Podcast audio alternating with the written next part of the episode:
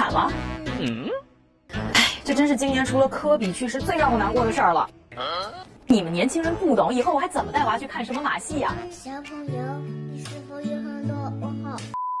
没错，今天想和大家聊的就是号称加拿大国宝、世界第一的马戏团——太阳马戏团最近破产的事儿。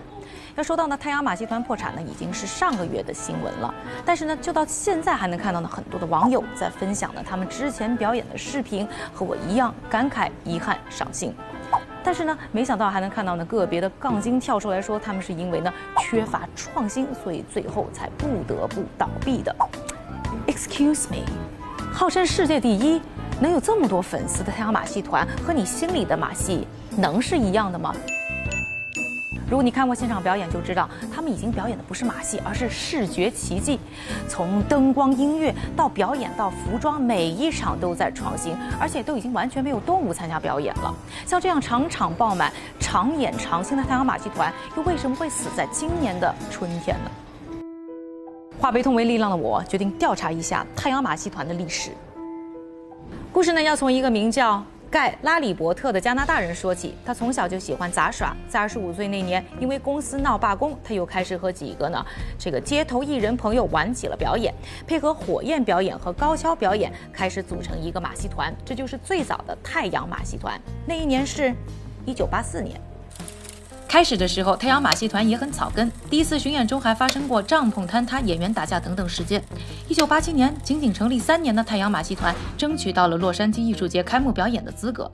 而这一场演出成为决定太阳马戏团命运的赌博，因为如果演出失败，他们连回家的路费都没有。幸运的是，演出空前成功，太阳马戏团接到了大量的表演订单，还受邀在拉斯维加斯的米高梅酒店里常驻演出。之后，太阳马戏团一路开挂，在数十个剧场长期驻演，在九十个国家、超过一千四百五十个城市里，为数亿观众带来过精彩演出，被《时代》杂志评选为去赌城绝对不可以错过的秀，还将艾美奖、影评人奖和斑比奖收入囊中。巅峰时期，太阳马戏团的年销售额是所有百老汇演出销售的总和，在二零一二年，他们的年销售额还突破了。十亿美元，也成为了历史上最赚钱的马戏团。那为什么会赚钱的太阳马戏团最后会倒闭呢？说到底就是给资本折腾死的。这里呢就要说到太阳马戏团故事的另一个版本。太阳马戏团最早呢虽然是一个草台班子，但是很快呢走上了创新马戏的道路，也就变成了重资产的生意。太阳马戏团精美的节目背后需要大量的资金投入，公司每年将百分之七十的利润用于新节目创作，把太阳马戏团表演提升到新境界的大秀《Car》前后就投入一点六五亿美元。同时，太阳马戏团的表演难度很高，小哥哥小姐妹们卖的不光是颜值，卖的可是命。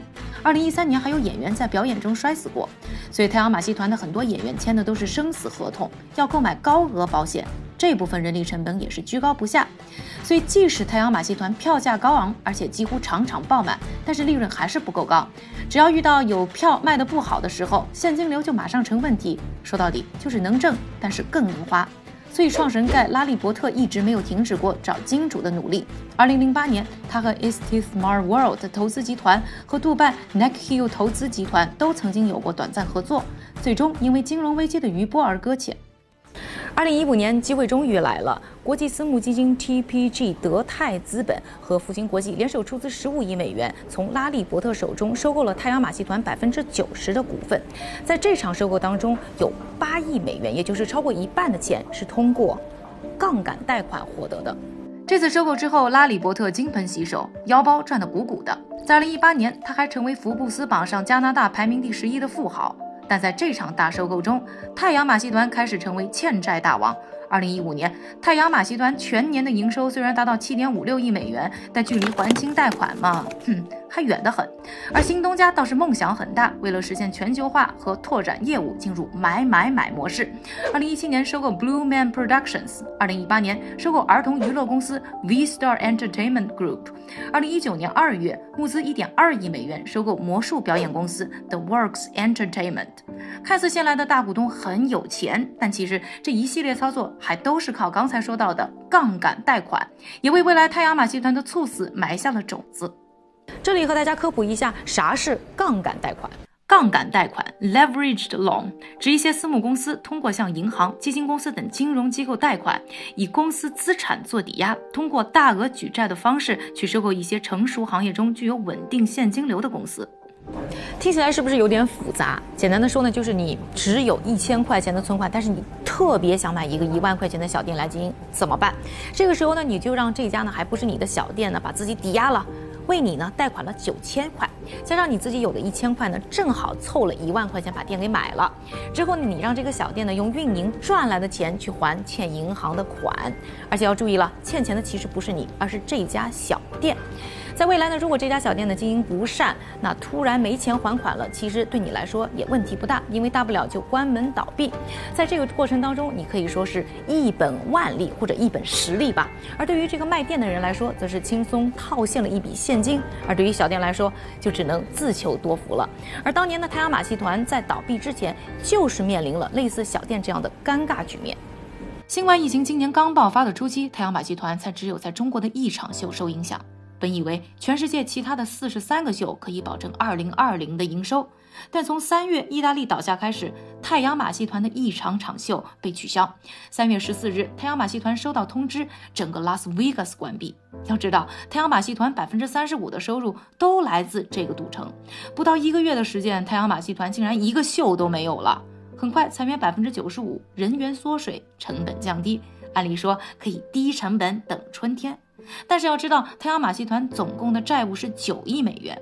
按照前两年杠杆贷款一般是百分之七的年回报率来算，今年一年什么都不做，光是利息，太阳马戏团就要支付六千三百万美金，这还不算偿还部分本金和基本的运营成本。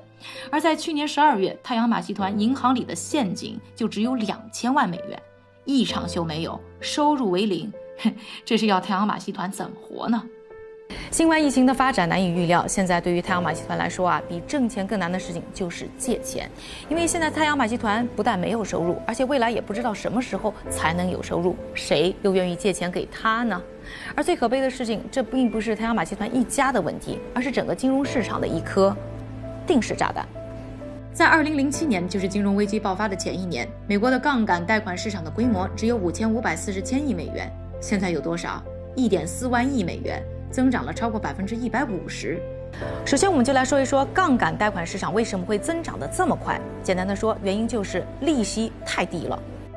金融危机以来，以美联储为首，全球央行都在降息。一方面，很多企业觉得这个时候借钱收购成本低，于是开始大笔举债进行收购；另一方面，对于投资者来说，利息太低了。普通贷款的回报太没劲，于是开始打这些相对回报更高，但是风险也更高的杠杆贷款的主意。一个愿打，一个愿挨，生意就火起来了。这个过程中，银行还把这些债务打包做成产品，被称作 CLO，卖给投资者。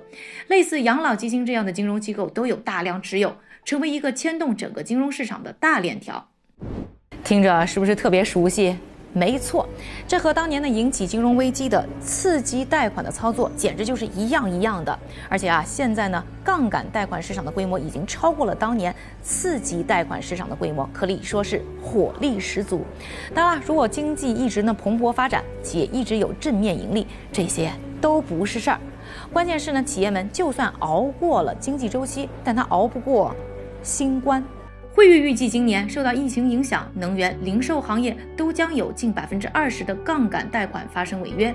到二零二一年底，包括电影、餐饮、健身在内的娱乐行业的杠杆贷款违约率将达到百分之四十。二零二二年开始，杠杆贷款到期压力还会不断加大。不知道我们是不是很快就会看到这个定时炸弹爆炸？继续回味太阳马戏团的倒闭，我现在除了伤心，更多是担心。